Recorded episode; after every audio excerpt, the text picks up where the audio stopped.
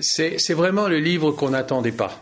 Parce que quand quelqu'un vit une expérience aussi euh, poignante, euh, aussi euh, impressionnante que celle-là, on s'attend plutôt à ce qu'il se donne quelques années de répit pour, comme on dit, laisser décanter, digérer, et puis peut-être y revenir, être posé.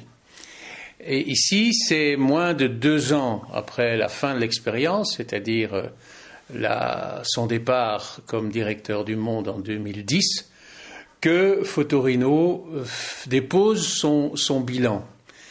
Mais ce n'est pas un, plaidoyer, euh, ni à charge ni à décharge quiconque, ni surtout un plaidoyer pro domo, pas le moins du monde. C'est le récit véritable de la carrière que fait un journaliste euh, euh, qui a maintenant dépassé la cinquantaine et qui a passé la moitié de sa vie à exercer son métier. D'abord dans la presse de province française, notamment au Midi Libre, et c'est pas indifférent qu'il l'ait fait là, euh, pour monter à Paris, comme dans la chanson d'Aznavour. Euh, à 18 ans, j'ai quitté ma province et il a, fait des études de droit, de, Sciences Po, euh, et il a travaillé dans différents journaux, dont la Tribune de l'économie, qui est un, journal qui était très formateur pour lui et où il pouvait exercer sa connaissance en matière d'économie. Il a partagé des expériences euh, avec euh, Jean-François Kahn, dont il reconnaît que c'est vraiment de ceux qui l'ont, qui l'ont formé. Et puis, euh, il a publié d'abord des articles, d'ailleurs probablement gratuits, dans Le Monde, s'y est fait connaître, s'y est fait apprécier, et est, resté assez longtemps un grand reporter d'un type particulier, euh, qui s'intéressait essentiellement aux, questions économiques et plus particulièrement à la question des matières premières. Or là, c'est déjà une des explications de la particularité de mon tour du monde.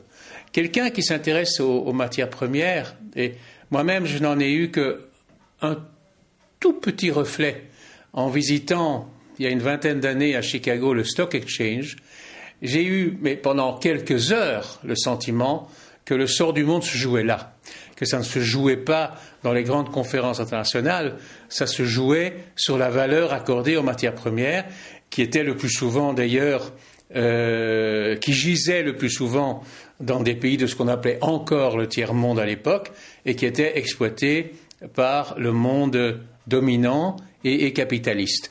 Donc je crois que lorsqu'on commence à regarder le monde euh, sous cette loupe-là, on va à l'essentiel. C'est-à-dire, on ne se satisfait pas de faux semblants.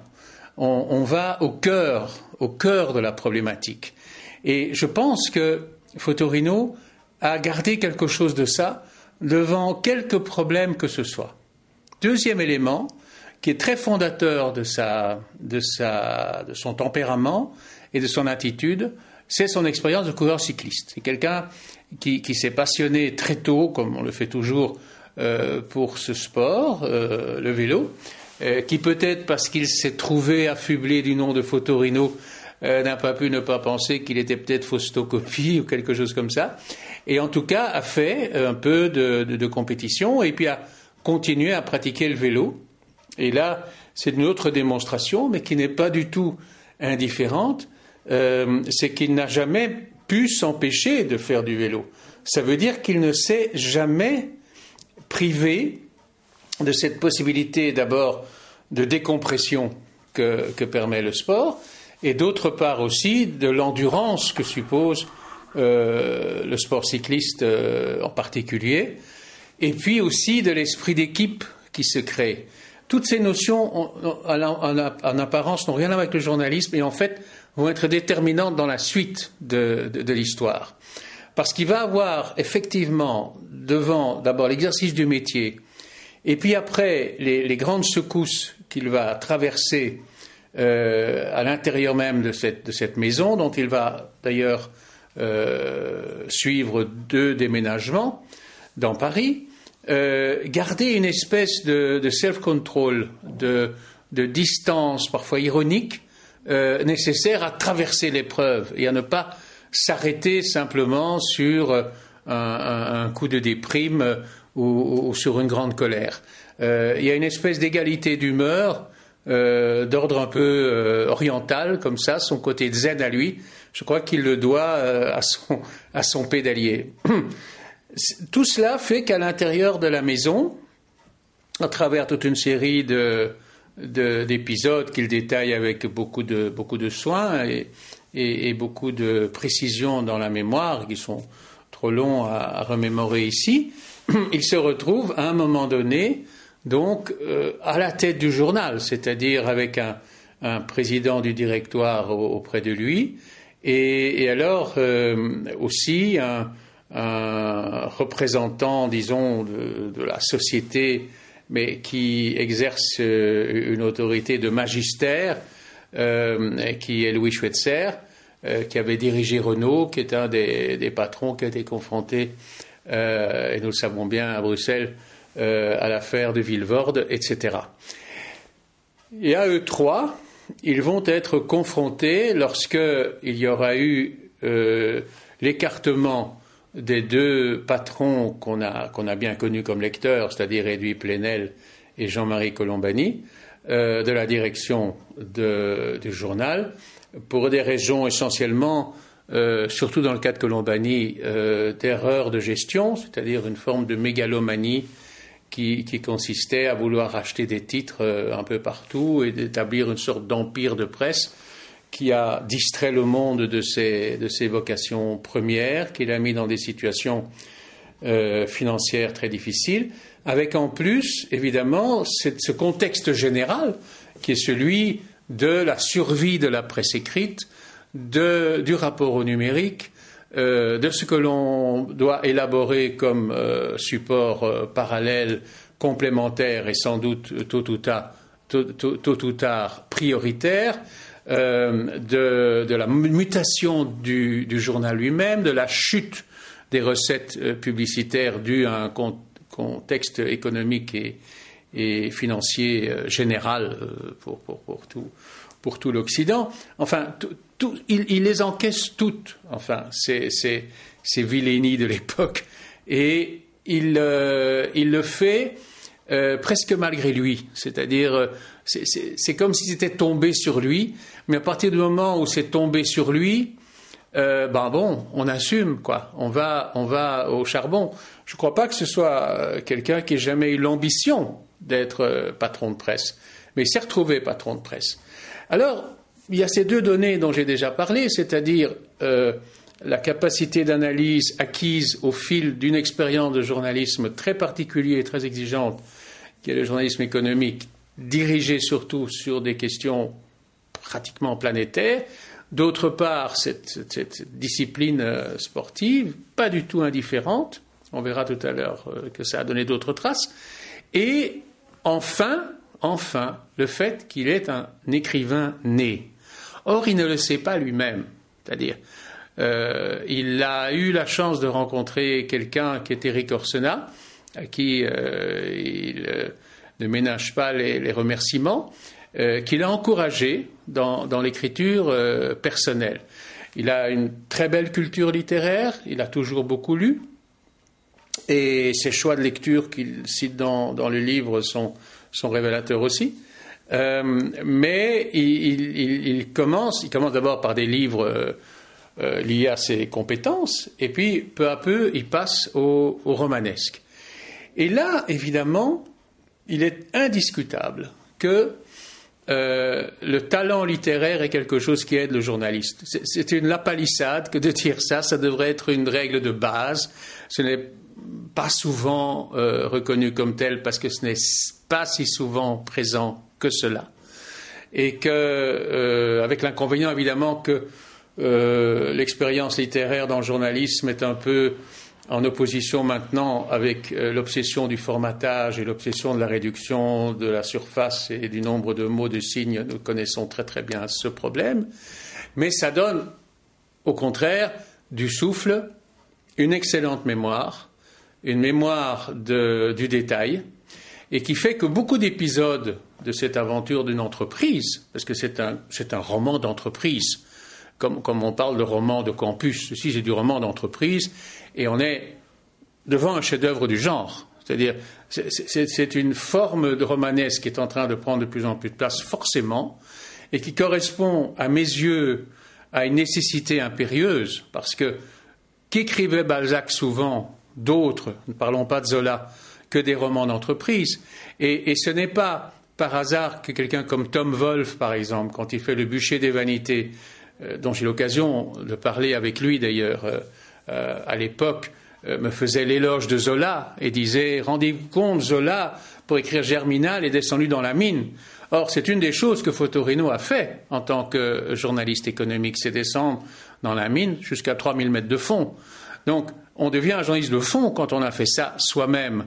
Mais si en plus on a cette, capacité d'enregistrement, de, permanence, de conservation dans la mémoire et de restitution par le, récit, alors ça fait merveille. Et c'est pour ça que euh, je citais ces épisodes qui vont énormément faire jaser, mais qui expliquent aussi qu'actuellement on a l'impression que tout le monde se, tient un peu dans les starting blocks à propos de ce, livre, c'est qu'il y a deux scènes inoubliables euh, dans lesquelles euh, Nicolas Sarkozy convoque euh, Fotorino parce qu'il ne peut plus supporter que le monde lui soit à ce point hostile, alors que le monde lui est pas plus hostile qu'à un autre, et il ne sait pas même ce qu'il attend, parce que dans la suite de l'histoire, on verra que le moment où Fotorino quitte le monde, assez soulagé, sans qu'il le dise vraiment, euh, le monde est pris en main par le fameux groupe euh, BNP, c'est-à-dire Berger, Niel, Pigas, qui lui va mettre au point une machine de guerre anti-sarkozyste. Mais c'est une autre histoire. Donc là, il n'a rien à voir avec les dernières interventions du monde dans la préparation de la nouvelle campagne électorale dont nous voyons maintenant les derniers épisodes. Mais la façon dont il raconte ces deux déjeuners, non seulement c'est extrêmement drôle, mais c'est plus fort que tous les récits qu'on a déjà faits de ça. Parce qu'attention, Nicolas Sarkozy n'a pas le monopole des, pressions sur, sur, le monde en particulier. Nous connaissons des tas d'histoires, notamment qui concernaient Mitterrand, qui était quelqu'un qui était un lecteur enragé de presse et en particulier du monde, et qui, lui, arrivait à contrôler le monde comme de soi, n'est-ce pas? Euh, Même si tout ça n'était pas avoué et, demeurait largement caché. Et l'énervement de Nicolas Sarkozy, c'est de ne pas y arriver avec la même aisance euh, que pouvait y atteindre son prédécesseur euh, Mitterrand. alors là, c'est le romancier qui parle, mais on sait que ce n'est pas un romancier qui invente, c'est un romancier qui capte. Et à travers, à travers tout cela, on est obligé, paradoxalement, et c'est ce qui va se passer maintenant, de se dire, ce livre qui va faire beaucoup de bruit, mais on attendra un petit peu pour voir dans quelle direction ira le bruit, euh, est un écrivain, vraiment un écrivain. Or, qu'est-ce qui faisait qu'on en doutait? Eh bien, tout simplement parce qu'il était journaliste. je suis bien placé pour savoir qu'on déniera toujours aux journalistes de leur vivant leur importance d'écrivain. Ou alors, s'ils existent fortement dans les deux, on oubliera qu'ils ont été journalistes, ce qui explique cette collection qui paraît maintenant autour de, par exemple, Théophile Gautier, euh, euh, journaliste. Et moi, je dois avouer que je n'avais jamais rien lu de Fotorino avant de lire ce livre-ci, et que du coup, j'y suis allé voir dans les livres.